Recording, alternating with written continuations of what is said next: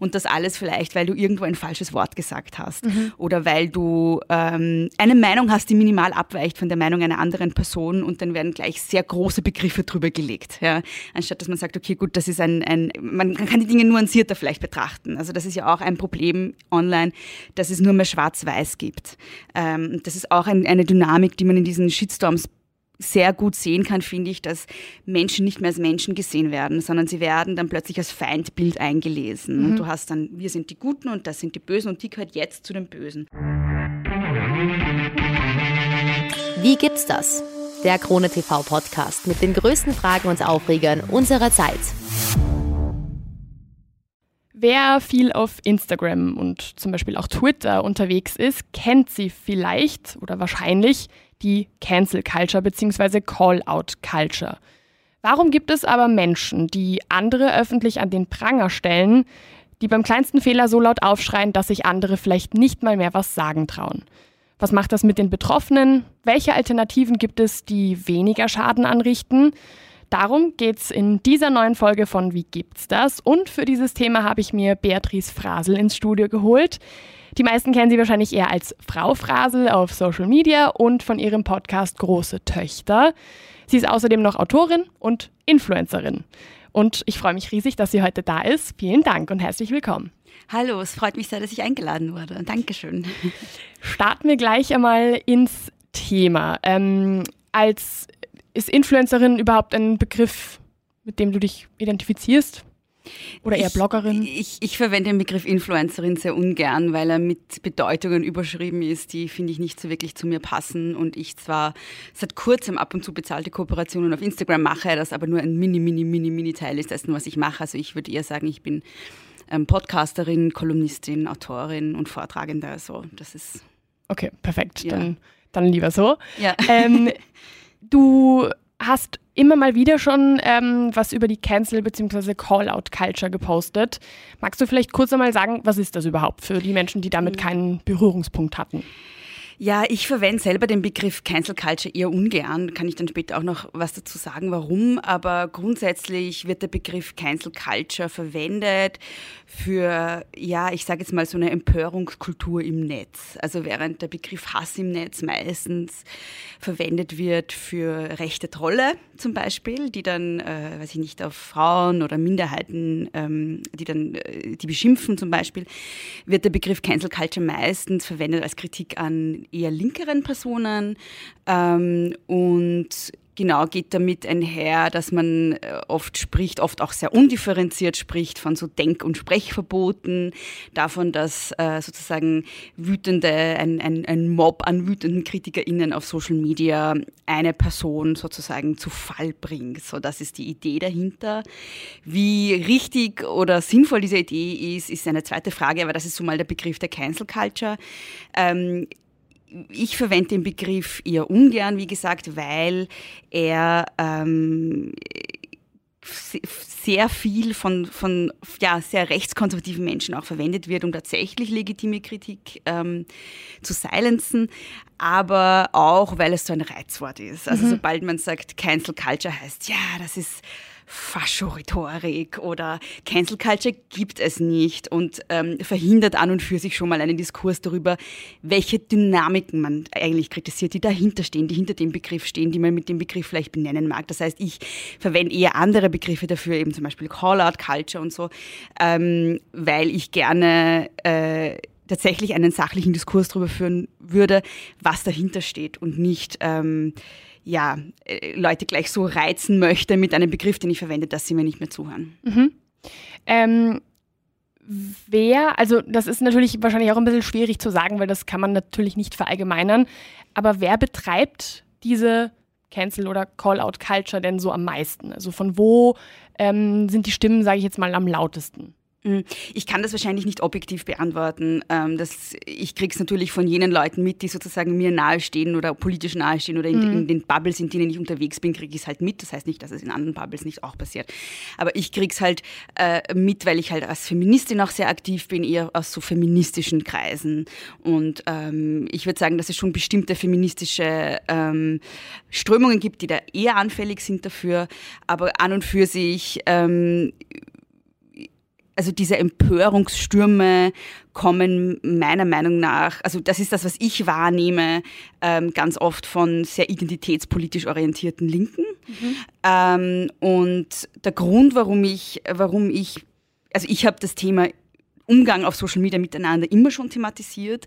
Ähm, der Grund, warum ich es in letzter Zeit verstärkt mache, ist, weil es eben gerade, also auf Twitter ist, es geht sowieso zu äh, ohne Ende, aber auf Instagram hat sich mittlerweile auch äh, so eine Kultur durchgesetzt, dass ähm, viele Personen oder einige Personen ihren Aktivismus mittlerweile darauf konzentrieren, dass sie die Fehler anderer Personen oder die vermeintlichen Fehler anderer Personen herausstellen mhm. ähm, und nicht mehr äh, auf strukturelle äh, Ungleichheiten, äh, Ungleichheiten, auf Machtverhältnisse, auf Diskriminierung hinweisen, sondern ähm, sich auf Einzelpersonen einschießen und das dadurch, dass Social Media so sehr über Personalisierung und auch über Personenkult so ein Stück weit äh, äh, funktioniert, wird das dann schnell zu so einer Attacke der Person gegenüber. Mhm. Und dann ist eine Person, weil sie irgendwo ein falsches Wort sagt, gleich eine Rassistin und dann gibt es einen Mob, der, der sich also Rassistin war jetzt ein Beispiel oder Sexistin oder was auch immer. Und dann gibt es halt so einen Mob, der sich da drauf stürzt. Und da gab es halt in letzter Zeit einige Fälle, ähm, die mich sehr erschüttert haben, wo ich wirklich ja sehr betroffen war davon, ähm, also einerseits, weil es mich auch selber betroffen hat, aber andererseits, weil ich es dann bei anderen auch beobachtet habe, dass ähm, wie sehr Dinge da erst im Kontext gerissen werden, ähm, zusammengecroppt werden, um sie dann zu reproduzieren ähm, und, und wie so in einem stille Postspiel weiter verbreitet werden, ohne dass die Personen, die das dann lesen, auch noch wirklich zur Quelle gehen und sich mal überlegen, was hat die Person wirklich gesagt? Mhm. Wer steht da überhaupt dahinter? Wie war das gemeint? Und ich finde, das sind alles relevante Fragen. Ähm, das wird dann, also dann werden halt bestimmte Sachen einfach weitergegeben und was dann halt entsteht, ist äh, ein Bild, Bild, das man über eine Person zeichnet, ähm, das ganz oft mit der Realität sehr wenig zu tun hat. Und ganz oft sind es halt auch sehr vage Anschuldigungen, die man auch irgendwie überhaupt nicht nachprüfen kann, weil es halt irgendwelche Behauptungen sind, die irgendwer in den Raum stellt, die dann weitererzählt werden. Und das finde ich sehr, sehr schwierig, weil dadurch wirklich der Ruf einer Person sehr zerstört werden kann. Die psychische Gesundheit sowieso, aber auch gerade bei Menschen, die ihr Geld im Internet verdienen, auch ihre Existenzen. Mhm. Also ich habe mich ähm, äh, vernetzt eigentlich oder ich bin in Kontakt mit eigentlich, sind es fast immer Frauen, für denen ich es mitkriege, denen das passiert, mit eigentlich allen Frauen, äh, die so im feministischen Spektrum aktiv waren, denen das passiert ist in den letzten Monaten. Und bin auch gerade jetzt äh, sehr sehr intensiv mit einer in Kontakt, ähm, die gerade äh, kurz suizidal ist, äh, der es wirklich, wirklich schlecht geht und ähm, diese, diese Folgen dieser Shitstorms ist was, was viel zu wenig thematisiert wird, ähm, weil es immer, also in allen Fällen, die mir bekannt sind, wirklich schwerwiegende psychische Konsequenzen hat. Mhm. Weil was passiert? Ähm, du kriegst von, von einer Gruppe, die du als deine Online-Community wahrnimmst, plötzlich die Rückmeldung, du gehörst nicht dazu, du bist böse, du bist schlecht, mhm. ähm, dann wird das massiv geteilt. Also wenn man sich das im, im physischen Leben sozusagen vorstellt, wenn da ein, eine Gruppe von zehn Leuten um einen rumsteht und einem sagt, du hast einen Fehler gemacht, du bist schlecht, du bist böse, du gehörst nicht mehr dazu, du bist ausgestoßen. Unser Gehirn kann nicht unterscheiden zwischen ähm, sozialem Ausschluss in der echten Welt sozusagen mhm. und in der virtuellen Welt. Ähm, ich habe äh, in Folge meiner Erfahrungen ähm, dann auch äh, also ich bin unter Supervision jetzt ähm, und das ist eine Psychotherapeutin und Supervisorin, die spezialisiert ist auf diese Themen. Mhm. Ähm, und die sagt eben, unsere Psyche kann das nicht unterscheiden. Und was wir kriegen, ist die Rückmeldung, dass wir nicht dazugehören, dass wir schlecht sind, dass wir böse sind. Und das ist für unsere Psyche eine der schlimmsten Dinge, die passieren kann, weil wir einfach alle soziale Wesen sind. Das heißt, das ist schon mal sehr schwer zu verarbeiten. Und wenn dann noch dazu kommt, dass ich jemand bin, der beispielsweise auf Instagram sein Geld verdient mit Werbung oder der, wie ich, einen Podcast hat, der Community finanziert ist und dann merkt, okay, gut, plötzlich bricht die Community-Finanzierung weg, weil die Leute das alle glauben oder reproduzieren oder mir gar nicht mehr zuhören. Oder äh, eine Influencerin, die plötzlich keine Aufträge mehr kriegt oder die Aufträge, die sie hatte, brechen weg.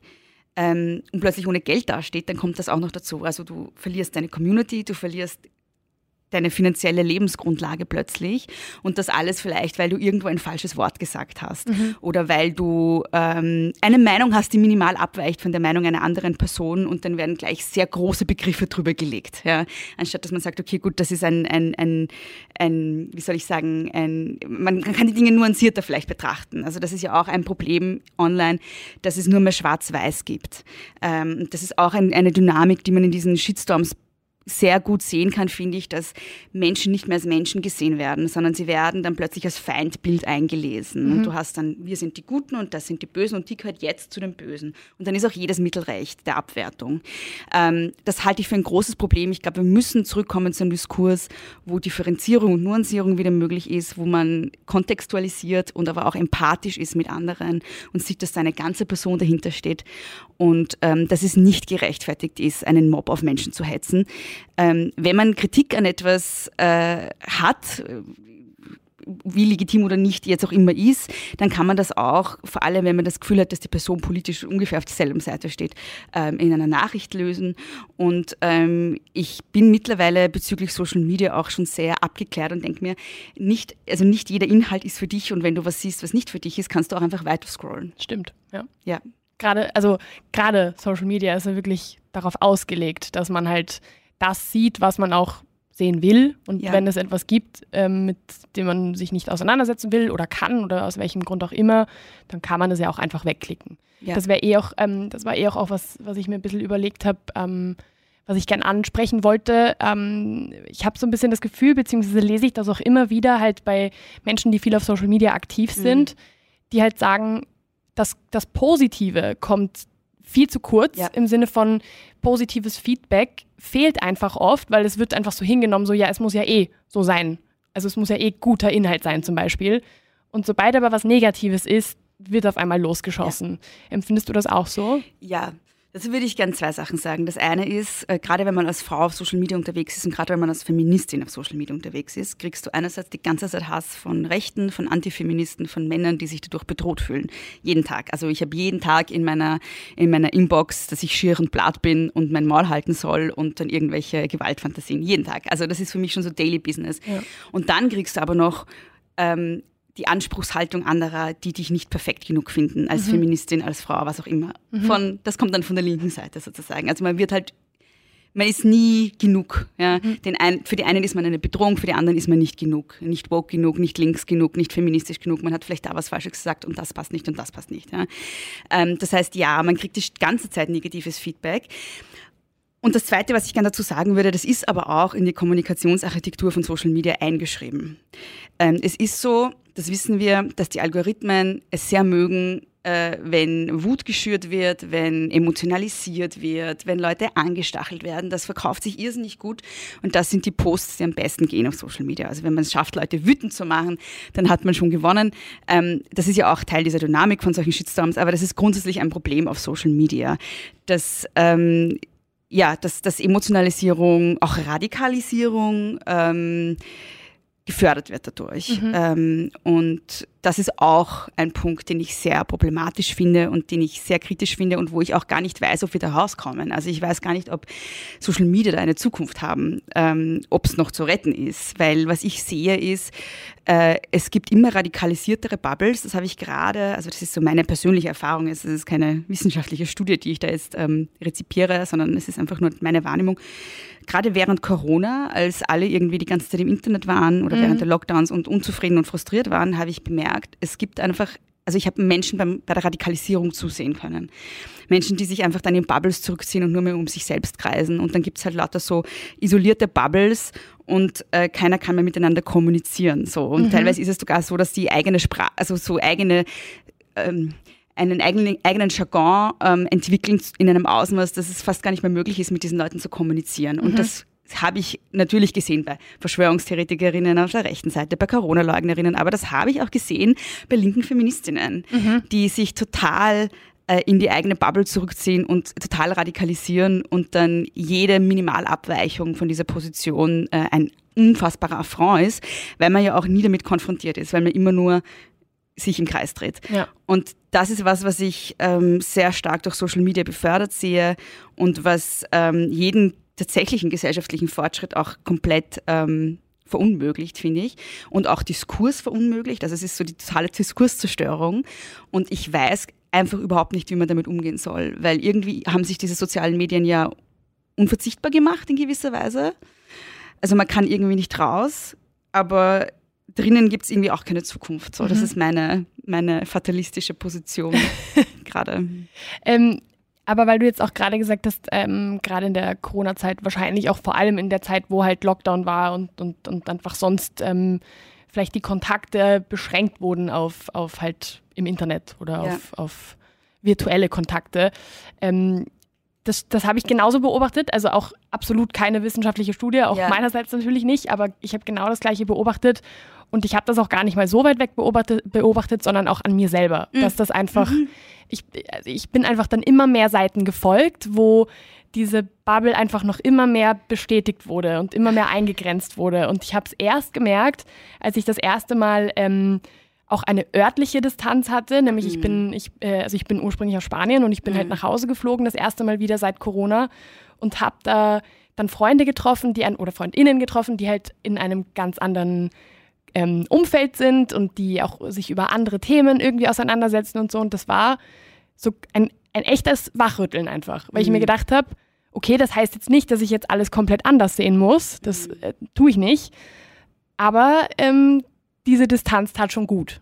Ja, es ist ein bisschen ein Reality-Check, oder? Genau. Ja, genau. Also es ist schon so, dass ähm, ich habe das genau, genau so beobachtet und ich ja. habe auch ähm, mir genau die gleiche Frage gestellt, also kommt das überhaupt noch zu einem Ende? Also ja. gibt es da auch irgendwie eine Tür, wo es dann auf der anderen Seite wieder rausgeht, ja. sei es jetzt mit dem Ende von Corona oder nicht?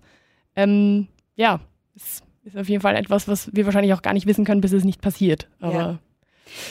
Ähm, ja. Also bis jetzt ist es ja nicht passiert. Also bis jetzt, finde ich, spitzt sich die Situation noch mehr zu, habe mhm. ich den Eindruck. Also ähm, ich habe mich äh, aus manchen Bubbles ein bisschen rausbewegt, nachdem es so viele Shitstorms gab und ich mir gedacht habe, so nein, das ist tatsächlich nicht meine Community. Also wer so mit Menschen umgeht, ist nicht auf, steht nicht auf meiner Seite so. Das, ja. das will ich. Also auch wenn wir vielleicht dieselben politischen Ziele haben und dieselben Positionen in vielen Dingen, aber es geht auch um das Wie. Also es ist nicht egal, mit welcher, wie soll ich sagen, menschlichen Reife und mit welcher Diskursfähigkeit ich anderen begegne, mit wie viel Empathie und mit wie viel Nachsicht und Menschlichkeit. Ja. Das ist nicht wurscht. Und das ist für mich auch so ein wichtiger Wert, dass ich äh, mich da wegbewegt habe davon. Und dann habe ich bemerkt, so wie weit das alles weg ist von der Welt.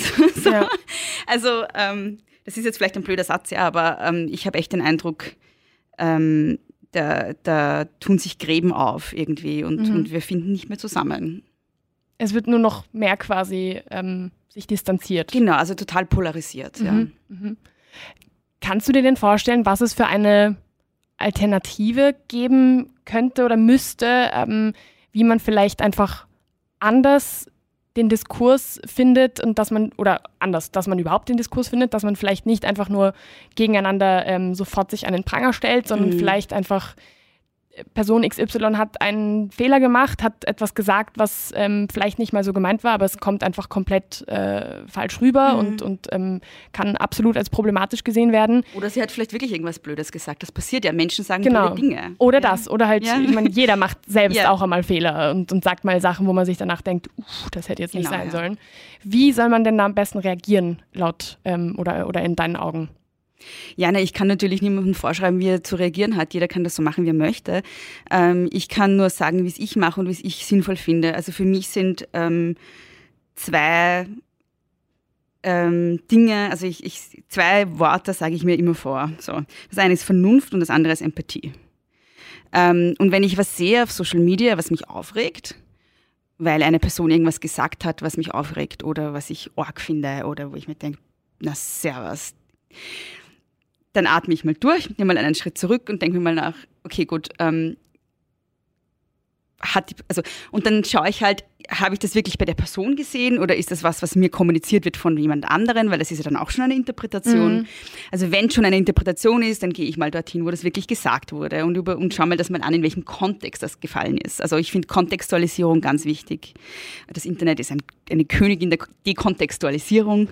Ähm, wo, ja, und dann entstehen Konflikte, wo gar keine sind. Also mal kontextualisieren, was überhaupt passiert ist, was, welchem Kontext ist das zu sehen, sich vielleicht auch anzuschauen, welche welche, für welche Positionen die Person insgesamt steht, dann kann man das auch besser einordnen. Also wenn jemand, der ohnehin als Rechter im Internet unterwegs ist, was Rassistisches sagt, dann ist es ja, dann kann ich das. Keine Überraschung. Dann weiß ich, wie es zu kontextualisieren ist. Aber wenn eine Feministin einen blöden Witz macht, ähm, die an und für sich ähm, ja für Antidiskriminierung steht, ähm, dann kann das natürlich trotzdem ein blöder Witz sein, der, der ähm, der rassistisch ist, aber dann kann ich das anders einordnen. Dann weiß ich, okay, gut, die Person hat einen Fehler gemacht oder die Person ähm, hat halt einen blöden Witz gemacht, der in dem Kontext nicht gemacht werden hätte sollen oder was auch immer. Ja, ich, ich, also wir, wir reden da über hypothetische Beispiele jetzt, aber ich finde, man sollte das halt dann einfach versuchen einzuordnen. Kontextualisierung ist wichtig, Empathie mit dem Gegenüber ist wichtig, ähm, nämlich sich vor Augen zu führen, die andere Person ist nicht einfach ein Avatar im Internet oder eine Marke, sondern eine Person, die wahrscheinlich kein Social Media Team hat. Ähm, ähm, also bei einer Firma ist es ja wieder was anderes, da, da, da sehe ich das auch anders mit Callouts und so. Mhm. Aber und sich auch zu überlegen, will ich wirklich jetzt das Screenshotten und veröffentlichen? Mhm. Weil ich werde dann Leute aufregen damit. Und diese Leute landen dann auch bei dem Profil. Und vielleicht landet irgendjemand mit 40.000 Follower bei diesem Profil und dann wird das alles riesig. Und kann ich rechtfertigen, dass die Person für das, was sie gesagt hat, tatsächlich weiß ich nicht, wirklich suizidal wird oder, oder kein Geld mehr hat. Ja? Also das sind alles, das ist alles, sind alles Dinge, die passieren können. Mhm. Ja? Also Leute können wirklich kaputt gemacht werden wegen einem Screenshot, den jemand im Internet postet. Mhm. Und das muss ich mir vor Augen führen in dem Moment und nicht einfach nur posten, weil ich dann Likes kriege dafür oder Leute sagen, wow, danke, dass du uns das gezeigt hast. Ja? Weil das ist ja die Rückmeldung, die man dann ganz oft kriegt. Man wird dann als besonders mutig auch dargestellt, wenn man solche Dinge postet. Aber ist es das wirklich oder ist es einfach nur ähm, einen Mob auf jemanden hetzen? Mhm. Und was ich auch noch ganz besonders wichtig finde, ähm, ist, dass man ähm, Kritik an Aussagen und Handlungen von der Person trennt und dass man dann nicht ähm, äh, einen Vernichtungsfeldzug gegen Einzelpersonen startet, sondern wirklich halt ähm, ein, also das kritisiert, was die Person tut und sagt. Das macht einen Unterschied, ob ich zu dir sage, hey, der Satz ist irgendwie sexistisch, das finde ich irgendwie nicht cool und dir erkläre warum. Oder ob ich poste, äh, äh, Frau Müller-Martinez ist eine Sexistin. Ja? Mhm, das macht einen Unterschied. Und klar. bei letzterem landet das dann aber meistens im Internet. Also meistens steht dann eine Person als XY da. Mhm. Und das führt einerseits dazu, ähm, eben, dass der Ruf einer Person zerstört wird und sie falsch dargestellt wird. Es führt aber andererseits dazu, ähm, dass die Person sich zurückzieht aus diesem Diskurs, dass sie vielleicht wirklich äh, abdriftet und sich radikalisiert, weil sie sich halt, weil, weil, weil halt ihr kein Raum mehr gegeben wird, wirklich was daraus zu lernen. Mhm. Und wenn ich, wenn ich dir jetzt einen, wenn du irgendwas postest auf Social Media und ich denke, na servus, was ist mit dir? Und ich schreibe dir das und sage, hey, das das ist schon auch sexistisch, weil XYZ, mhm. dann kannst du dir überlegen, hm, sehe ich das auch so, macht das Sinn? Und vielleicht lernst du was draus und denkst dann das nächste Mal, na, so kann ich das jetzt nicht mehr sagen. Ja. Oder vielleicht denkst du dir auch, es ist ein Schatz, was ich sage und machst nichts. Aber das ist dann deine Verantwortung und deine, das kannst du dann so machen, wie du möchtest. Mhm. Aber wenn ich dann gleich was poste drüber, wie, wie arg das ist, was du gesagt hast, ähm, dann stehst du als Person so da. Und mhm. das ist halt das Problem dabei. Also, dass es immer dann so ad hominem Attacken gibt und, und dass man ein Bild von einer Person zeichnet. Das ist halt, und wir, niemand von uns was born ready, so. Wir alle machen Fehler und wir alle sind auch sozialisiert in einer sexistischen und rassistischen Gesellschaft und ja, es, es ist halt ein Problem, wenn einem dann Fehler vor 20.000 Leuten passieren, so. Aber ähm, die Frage ist halt dann auch, wie gehen andere dann mit einem um? Ja, das ist ähm, eher auch ein Punkt, den ich ganz spannend finde, weil im Grunde genommen niemand, also wirklich, das ist so ein bisschen dieses Sprichwort, wer im Glashaus sitzt, weil ähm, niemand, niemand, niemand hat noch nie einen Fehler irgendwie gemacht und hat noch, also äh, mir fällt kein Moment ein, wo, ähm, oder anders, mir, mir, fällt keine Person ein eher, ähm, wo ich mir noch nie gedacht hätte, ja, okay, das, dieser Kommentar war jetzt schon sexistisch. Ja. Also auch von mir selber nicht. Und, Sicher. Also das, das ist natürlich super schwierig und ähm, ich finde es halt sehr schade dann, wenn Menschen, die ja stetig in einem Prozess sind, sich ähm, selbst auch eine Meinung zu bilden. Und nur weil man jetzt gerade eine Meinung zu einem Thema hat, heißt das nicht, dass es morgen noch die gleiche ist. Mhm. Ich finde das dann halt sehr, sehr schade, eher auch wie du gesagt hast, ähm, wenn man dann dagegen feuert, ganz öffentlich und dieser Person nicht mal den Raum gibt, sich das einfach ja. selber mal zu überlegen und zu hinterfragen, ups, war das jetzt vielleicht dumm, was ich gesagt habe. Ja, und was auch ein Problem ist, ist, dass dann sofort immer eine Entschuldigung verlangt wird. Und das ist auch total unnatürlich, weil wenn ich ähm, außerhalb des Internets irgendwas mache, ähm, brauche ich auch, wenn mir jemand sagt, dass das falsch war, mal Zeit, mir zu überlegen, war das falsch oder wie, also man braucht einfach, wenn eine Entschuldigung genuin sein soll, dann braucht es einfach Zeit, bis eine Person selber zu dem Entschluss kommt, dass sie sich dafür entschuldigen möchte. Mhm. Und das geht nicht, indem ich sage, du musst dich jetzt entschuldigen und sofort, ja, und du hast keine Sekunde Zeit, irgendwie mal durchzuatmen und mal überhaupt nachzudenken. Und das ist leider auch Teil solcher Shitstorms, dass man Leuten auch keinen Raum mehr gibt, mal sich hinzusetzen und wirklich zu reflektieren. Weil wenn es wirklich darum geht, dass, dass, dass wir diese diskriminierenden Überzeugungen, die wir vielleicht alle haben, oder, oder ja, wenn es wirklich darum geht, dass Leute äh, reflektieren sollen und sich entwickeln sollen und darüber nachdenken, dann geht das halt nicht von heute auf morgen. Und dann muss man Leuten auch diesen Raum geben. Ähm, und da stelle ich halt dann die Frage, geht es wirklich darum, dass sich was verändert oder geht es einfach nur darum, dass man halt äh, sich, ich sag's jetzt mal ganz derbe, sich daran aufgeilt, Teil eines Mobs zu sein. Ja. ja. Einfach mitschwimmt. Quasi. Genau, das fühlt sich auch gut an. Ja, mhm. Es gibt einem auch das Gefühl, dass man irgendwas Sinnvolles gemacht hat, mhm. ähm, weil man da jetzt diese Sexistin zu Fall gebracht hat oder diesen Rassisten oder was auch immer. Aber ist es das wirklich? Ist das wirklich das, was passiert ist, oder hat man einfach nur eine Person fertig gemacht? Mhm. Und was ich auch noch, ähm, also bei diesem ganzen Phänomen, das immer so als Cancel Culture bezeichnet wird, ähm, was auch ein Teil des Problems ist, ist, dass es total unverhältnismäßig ist meistens. Also mhm. wir behandeln jemanden, der beispielsweise äh, jemanden vergewaltigt hat und äh, deshalb in den Medien ist, äh, mit dem also genau gleich hart wie jemand, der irgendeine blöde Aussage irgendwo tätigt. Mhm. Und in beiden Fällen gibt es halt diesen Social Media Mob und es wird überhaupt nicht mehr differenziert, was ist jetzt wirklich einfach ein schlimmes Verbrechen und was ist einfach vielleicht ein Fehler, den eine Person gemacht hat oder eine Minimalabweichung in der Meinung oder was auch immer. Ja. Und das kann nicht einfach alles nach demselben Maßstab gemessen werden. Mhm. Ähm, und äh, auch, was es auch nicht gibt, ist Gewaltentrennung so. Also äh, es ist in, in dem Fall auf Social Media ist die Person, die, die sozusagen anklagt, auch gleichzeitig die Richterin. Und das geht halt alles nicht. Also das ist, äh, das finde ich, ist unmöglich, äh, auch in einer demokratischen Gesellschaft tatsächlich, dass man Dinge so handhabt. Also ich finde, mhm. wir müssen da echt alle mal so ein bisschen einen Schritt zurücknehmen und uns überlegen, wo wir da eigentlich partizipieren und welche Wert, für welche Werte wir eigentlich stehen. Ich glaube, das ist auch ganz ganz wichtig, dass Menschen, die sich auf Social Media bewegen, sich mal überlegen, was sind meine Werte und wofür will ich stehen. Auch Leute, die 20 Follower haben. Mhm. Ähm, und woran will ich teilhaben? Was will ich füttern? So. Mhm. Und für mich ist das halt keine Kultur, die ich füttern möchte. Ja. Ähm, jetzt haben wir ja vorhin schon, oder jetzt hast du vorhin ähm, schon gesagt, dass du das beobachtet hast, ähm, dass das einfach in der Corona-Zeit auch ein bisschen vermehrt ähm, passiert ist. Hast du denn das Gefühl, dass auch vermehrt mit so ähm, Stempelbegriffen, sage ich jetzt einmal, ähm, um sich geworfen wird, im Sinne von, dass schneller mal etwas ähm, als transphob, ähm, rassistisch, äh, sexistisch abgestempelt wird, ohne dass man vielleicht wirklich das direkt so mh, hm, kategorisieren kann, will ich eigentlich auch nicht sagen, aber wird mit solchen Begriffen zu leicht umgegangen? Ich glaube, es ist komplexer, als dass man einfach nur sagen könnte, es wird zu leicht damit umgegangen. Ich glaube, dass es einerseits ein, ein Erkennungszeichen von Radikalisierung ist, mhm.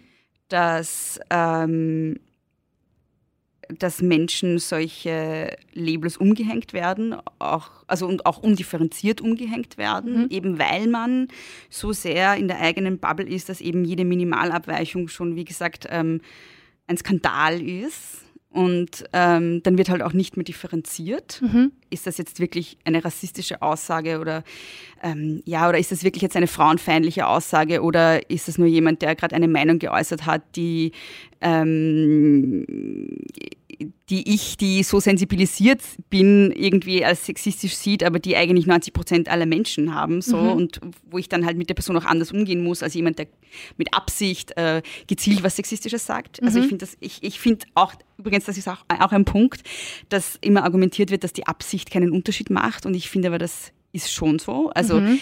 ähm, einerseits äh, natürlich die Wirkung kann trotzdem dieselbe sein mhm. und es ist dann trotzdem wert, sich dafür zu entschuldigen. Aber auch in unserem Rechtssystem ist es so, dass es einen Unterschied macht, ob es ein Mord ist oder ein Totschlag. Ja.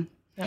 Und ich finde, diese Prinzipien müssen wir da auch anwenden. So. Mhm. Und ich kann nicht alles gleich, äh, ich kann nicht jede Person dann gleich behandeln, ähm, auch weil es eben dann äh, noch mehr dazu führt, dass sich Personen abwenden und dann überhaupt nicht mehr für, den, für das, was ich zu sagen habe, offen sind. So. Mhm. Wenn ich gleich jemanden sage, dass er Sexist ist, dann wird die Person mir nicht mehr weiter zuhören. Aber wenn ich sage, ähm, das äh, überleg dir mal, was du da gesagt hast und, und das empathisch äh, kommuniziere, dann, ähm, dann wird die Person vielleicht offen dass das dafür sein. Und ich glaube, ähm, dass diese großen Begriffe, die da verwendet werden, ähm,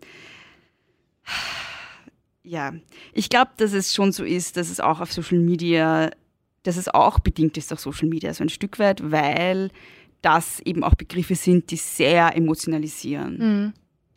Also ähm, es ist, es, äh, ich werde mehr, werd mehr Likes und mehr Responses kriegen, wenn ich sage, XY ist Rassist oder Sexist, als wenn ich sage, XY hat dieses und jenes gesagt und mh, mm, da spielt das und das hinein und vielleicht kann man das so lesen und äh, man sollte das eigentlich nicht so sagen. So. Mhm also das ist halt nicht so, das ist halt nicht so aufregend. Ja. Es wäre aber halt irgendwie der, finde ich, der richtigere Zugang und der differenziertere Zugang. Das ist ja in gewisser Weise ein bisschen ein Clickbaiting eigentlich. Also ja, und wir sind halt alle mittlerweile da rein sozialisiert ins ja. Clickbaiting. Mhm. Ähm, weil wir sind gewohnt, dass wir von eins zum anderen klicken und immer nur zwei Wörter lesen. Und dann, das führt halt zu solchen Reduktionen. Und ähm, das halte ich für ein großes Problem, gerade auch für politische Diskurse, für gesellschaftspolitische Diskurse. Ähm, ich habe auch wirklich das Gefühl, gerade jetzt als, als Feministin, dass das Social Media irgendwie gerade den Feminismus kaputt macht, weil wir halt wirklich nur mehr uns Slogans entgegenschreien mhm. und, das, und keine Debatten mehr stattfinden. Ja. Ähm, die Frage mit den Stempeln, die, die habe ich mir vor einigen Wochen gestellt, als ich ähm, die Serie Princess Charming geschaut habe. Es ja. gab nämlich eine Folge, wo ähm, eben mit einem Begriff umgegangen wurde, sehr, sehr leicht und ich danach bewusst ähm, mich ein bisschen durchgelesen habe, was die Leute dazu gesagt haben, weil ich halt eine Meinung dazu hatte und mir gedacht habe, finde ich spannend, was jetzt andere Menschen dazu sagen. Mhm. Und ähm, es war schon ein, liegt wahrscheinlich auch vielleicht an meiner Bubble, aber es war schon ein ähm, eine ähnliche Meinung. Es war in der Folge, ähm, ging es halt irgendwie darum, ähm, also Princess Charming, vielleicht für jeden, der das nicht weiß, ist eine Serie, ähm, äh, eine Serie, eine, eine Sendung, eher eine Sendung, wo ähm, äh, äh, homosexuelle Frauen oder bisexuelle Frauen ähm, sich daten. So, quasi Bachelor, aber halt in nicht hetero Format, ganz vereinfacht gesagt. Und es gab halt eine Situation, wo ähm, die Frauen miteinander saßen und eine halt gemeint hat, sie würde nicht ähm, eine Person daten, die einen Penis hat. So, und darauf wurde dann halt gesagt, dass das queerphob ist.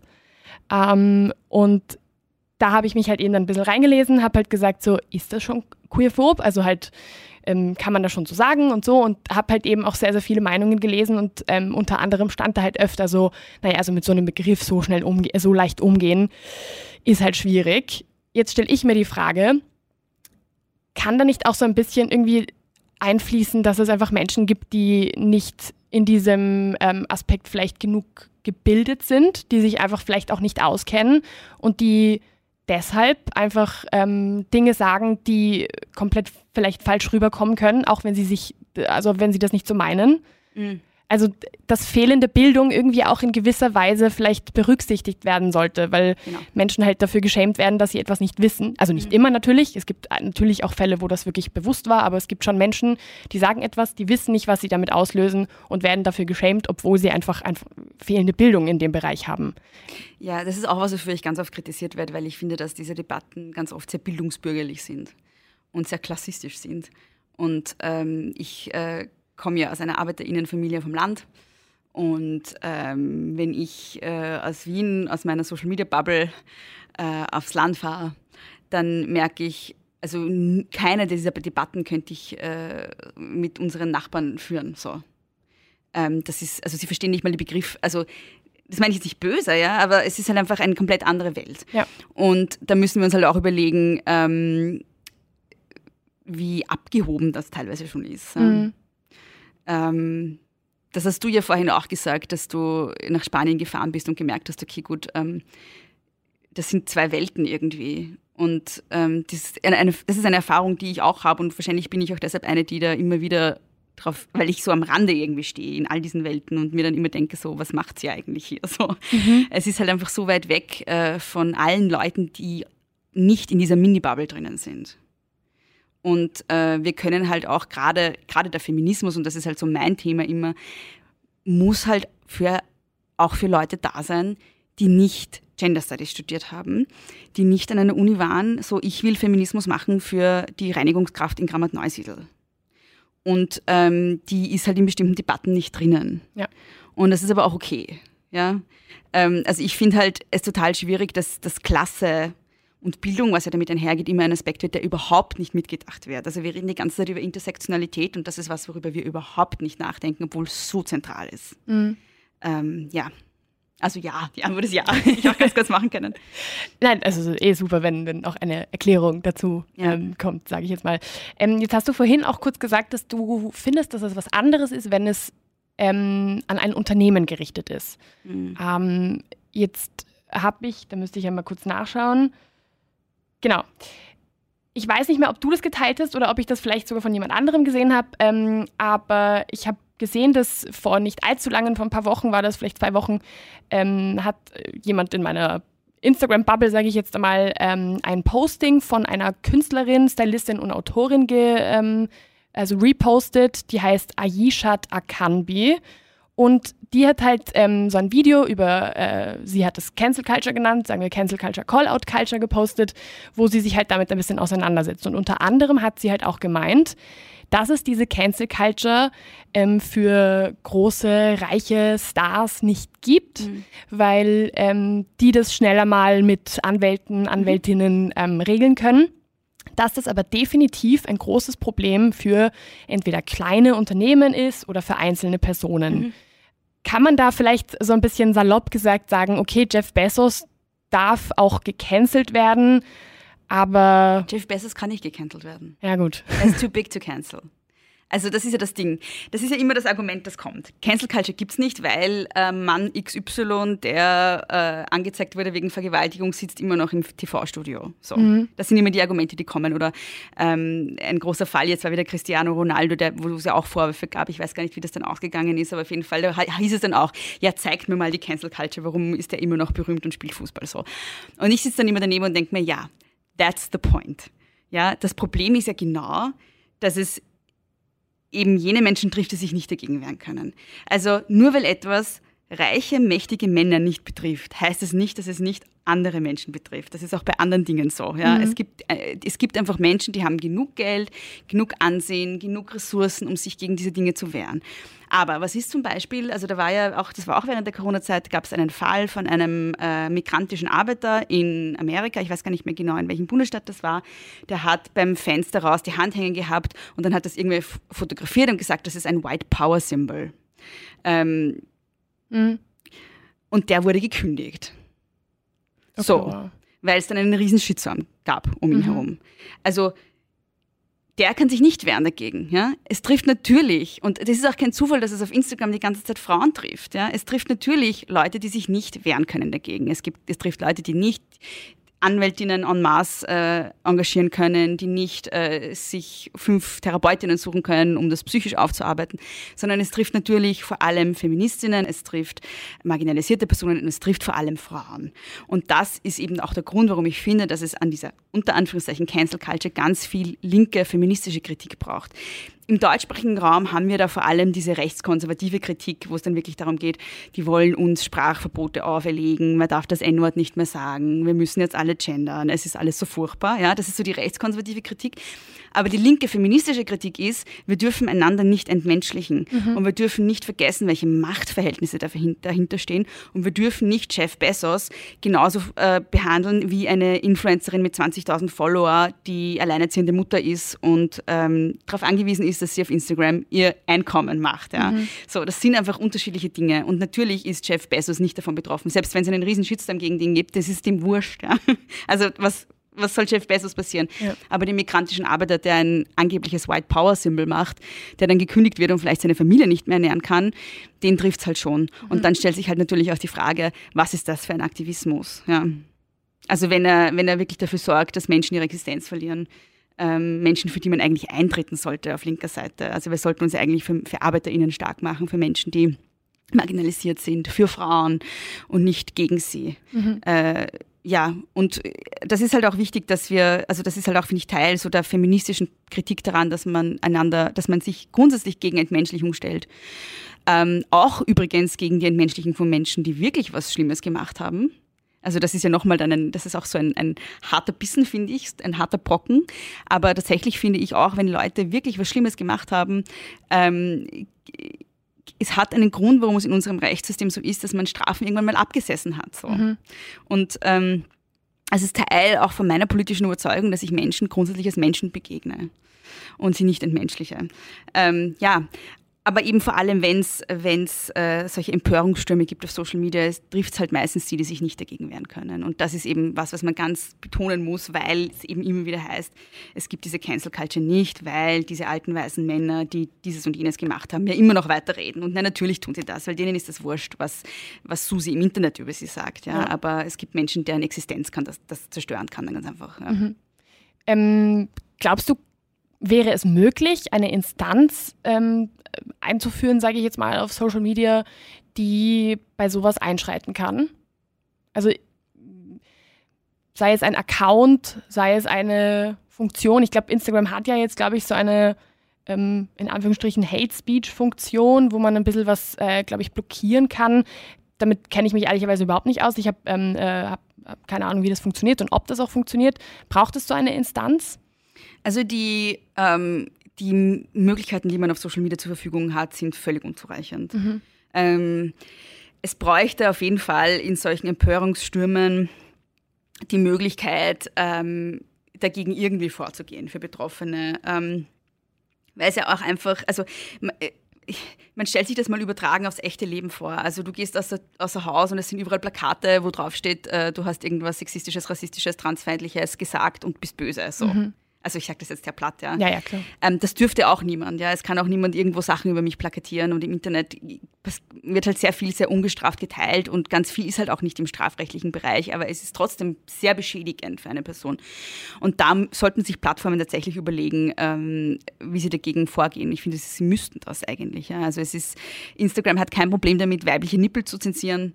Ähm, aber ich verstehe nicht, warum es nicht möglich sein soll, äh, einen Shitstorm gegen eine Person abzufangen. Das muss irgendwie möglich sein technisch. Ich kann mir nicht vorstellen, dass sie diese Möglichkeiten nicht hätten eigentlich. Mhm. Ähm, es ist natürlich in ihrem Interesse, dass sie solche Dinge passieren lassen, weil es Traffic ist. Ja? ja. Das, hält, das hält Leuten auf der Plattform. Mhm. Ja? Und deshalb, deshalb sage ich also es ist eingeschrieben in die Kommunikationsarchitektur. Es ist ganz schwer, glaube ich, dass man die Plattformen dazu bringt, was dagegen zu tun. Ich glaube tatsächlich, wir müssen in dem Fall ähm, an die Verantwortung von Einzelnen appellieren. Also wir müssen echt Leute dazu bringen, dass sie im Netz ethisch agieren, dass sie ähm, sozusagen in ihrer eigenen Integrität bleiben und ihre eigenen, also tatsächlich sich überlegen, welche Werte sie vertreten und äh, sich eben an sowas nicht beteiligen. Ich glaube, das ist wirklich die einzige Chance, die wir haben, weil Instagram, Facebook, jeder selber, Twitter auch, haben einfach ein Interesse daran, dass Dinge gepostet werden, die Traffic generieren. Und das sind halt, also Shitstorm, ein Shitstorm ist Gold für Instagram. Mhm, klar. Und wenn es da nicht äh, staatliche Instanzen gibt, die sagen, ähm, das müsst ihr abdrehen, also wenn das nicht wirklich vorgeschrieben wird von oben herab, ähm, ich glaube, die Plattformen werden das niemals tun. Mhm. Alles, was wir tun können, ist selber anders agieren und mit einem anderen Beispiel vorangehen. Vielleicht zuletzt wäre das ähm, nicht auch eine Art Zensur, wenn man ähm, aus staatlicher Sicht, sage ich jetzt mal, sagt, na, das darf nicht gepostet werden? Ist ähm. definitiv nicht meine Meinung, dass es Zensur ist, aber es ist jetzt eine ja. Frage, die mir, die mir in den Sinn kommt, weil ich äh, mir vorstellen kann, dass viele Leute dann halt genau das aufschreien.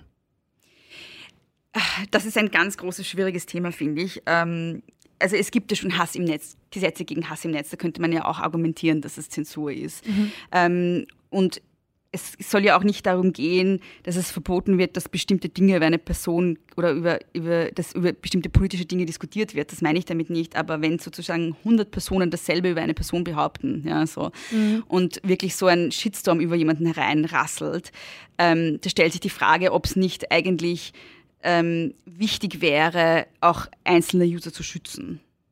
Die Einzelperson auch zu schützen. Mhm. So.